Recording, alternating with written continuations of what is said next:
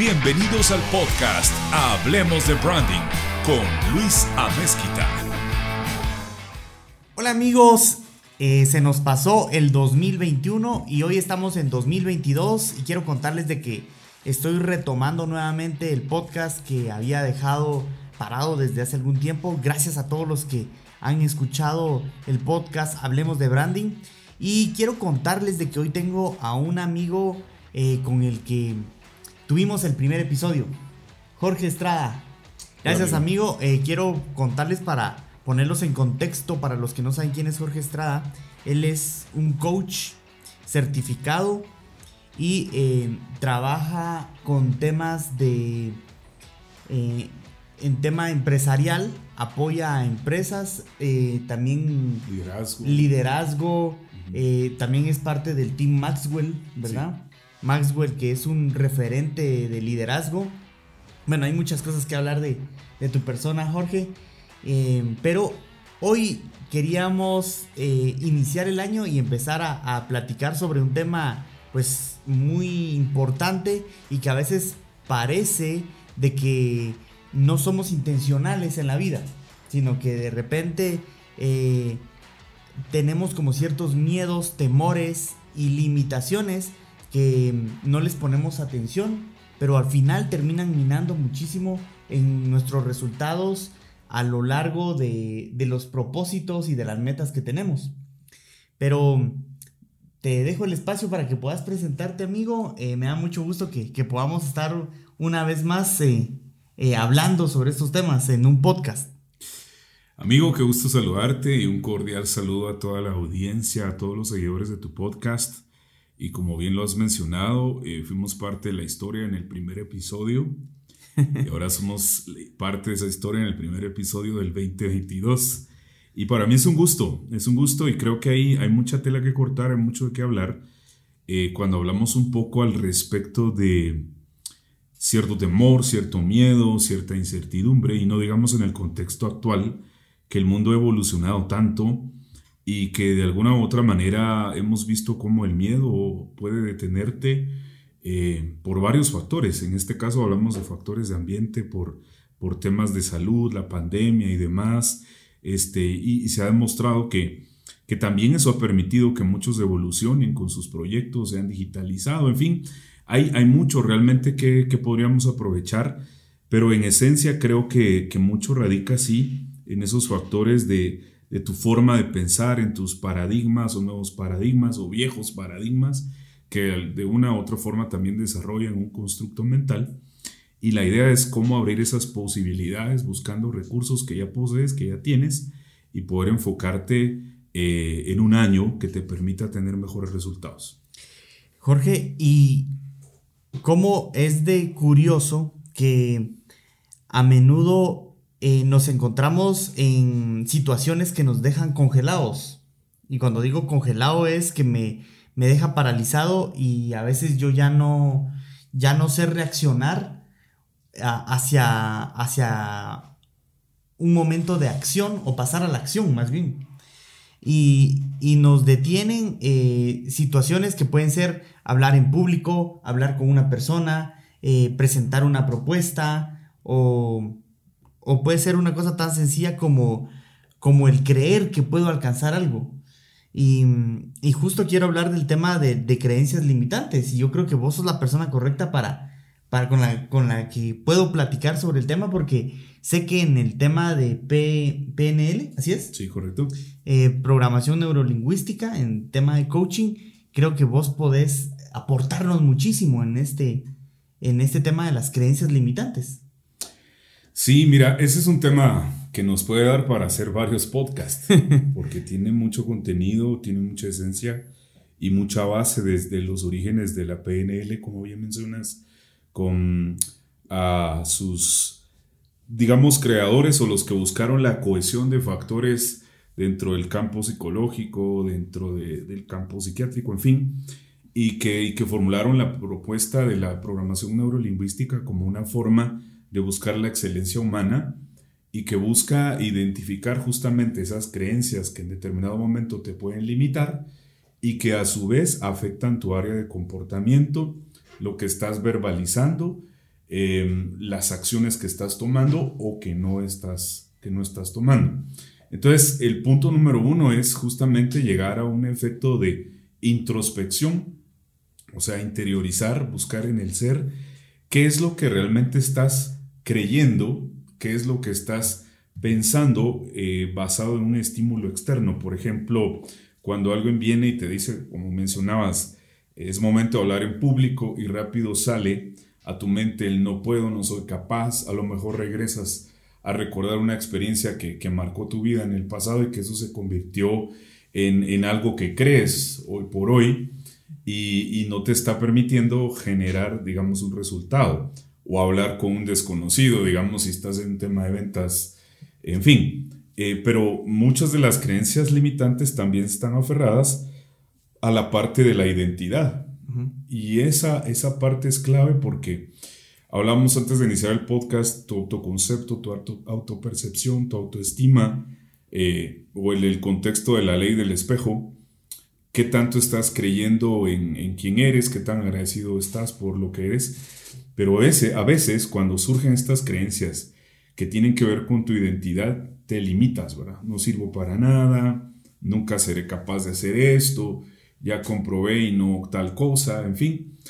Eso no significa que no reconozcas algún área en que obviamente necesitas mejorar, aprender, tener mejores conocimientos, pero tampoco implica que te deseches por completo como que nunca vas a poder hacer algo, ¿verdad? Entonces, este, ese creo yo que es el, buen, el, mejor punto de partida pensando en tu, en tu identidad, ¿sí? tu individualismo como persona y luego el efecto que eso produce en todo lo demás que haces. Excelente. Mira, tocabas un tema bien interesante y era el, de autopercepción. ¿Qué es lo que yo pienso acerca de mí? Y tal vez te pregunto acá, trayéndolo a, a un fin práctico para las personas que nos están escuchando en el podcast, ¿qué pensás del tema de alter ego? O sea, esa es una técnica de, creerme yo algo antes de serlo. Pero de alguna forma eh, eh, saco este tema porque yo sí lo he, yo lo he empleado en mi persona. Y es que antes tengo que creerme yo eh, algo que quizá a veces todavía no ha pasado, pero me tengo que visualizar en ese momento. Y entonces me, me da la seguridad, porque, porque de alguna forma el quererlo eh, esperar, esperar la validación de otros, creo que a veces es lo que te toma tanto tiempo y, te cuesta llegar hasta ese momento, porque a veces la gente no te va a validar de entrada, sino, o sea, te lo tenés que creer antes. Pero, o sea, yo, yo hablo de, desde mi óptica, pero me gustaría conocer tu, tu opinión sobre el tema de, creerte o visualizar previo a que las cosas pasen. Sí, uh, mira, en ese sentido existen, mm, diría yo, dos procesos clave. El primero de ellos es tu, mundo interior, que lo podemos denominar como tu mapa mental, que está desarrollado por tus experiencias, por conocimientos. De alguna manera has construido algo interno y, por tu experiencia. Por tu experiencia, esos conocimientos, relaciones, en fin, todo lo que ha sido formado y que ha determinado en gran parte quién eres hoy, ¿verdad? Eh, en algunos casos hay mucha culpabilidad, o sea, exceso de culpa del pasado que no se permite visualizarse a futuro. Pero en otros casos, cuando logras irrumpir en esos procesos eh, en la mente, digamos, puedes tener la capacidad de visualizarte, pero creyéndote eh, en lo que eres, en las capacidades que tienes y en las experiencias evaluadas.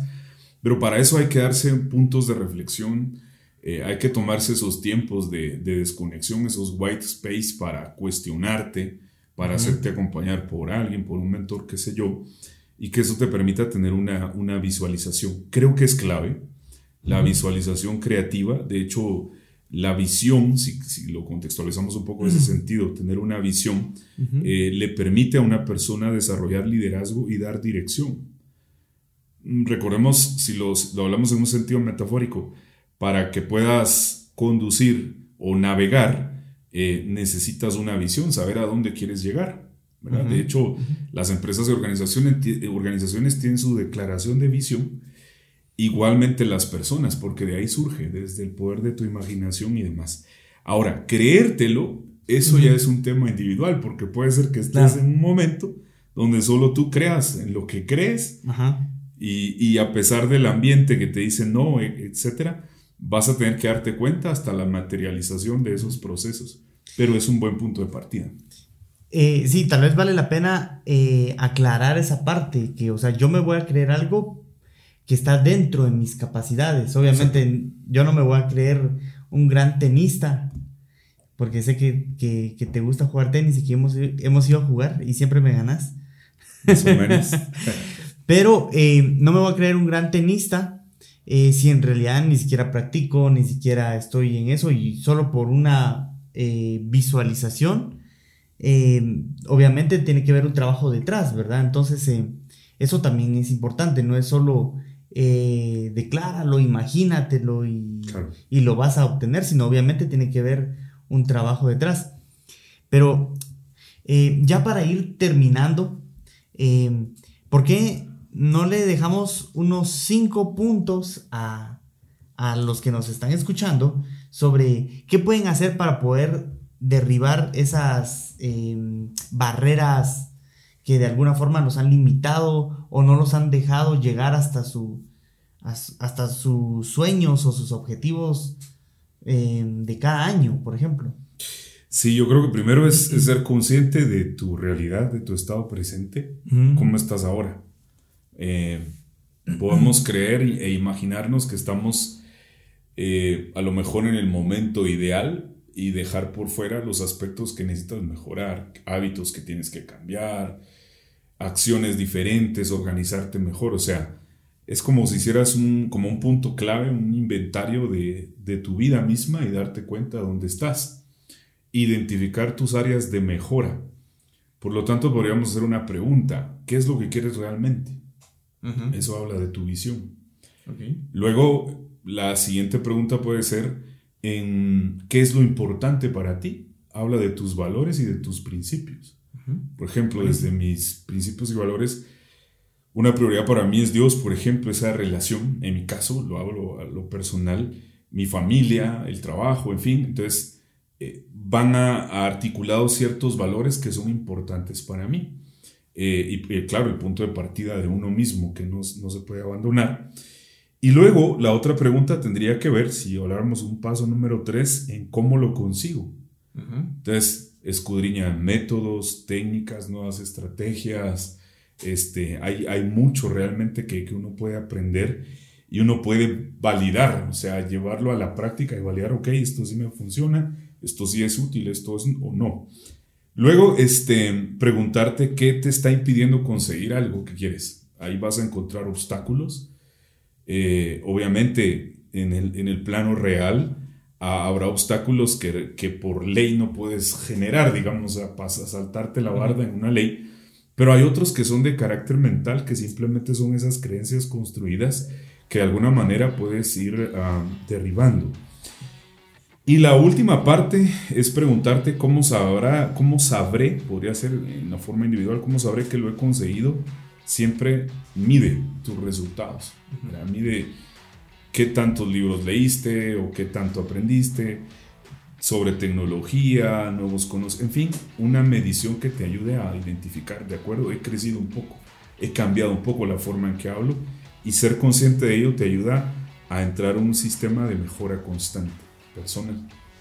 Excelente, excelente amigo, gracias por, por todo ese eh, conocimiento que nos compartiste en estos cinco puntos, eh, pues está muy interesante para empezar a aplicarlo y creo que está en el momento correcto porque estamos justo iniciando el, año. Entonces, eh, pues déjenos sus comentarios, sigamos el diálogo y pues esperamos poder seguir hablando más sobre el tema con tu persona y que este año se nos, se nos hagan varios podcasts con, sea. Con vos. Gracias, amigo, por la invitación. Un gran gusto. Saludos a todos. Nos vemos en un próximo podcast.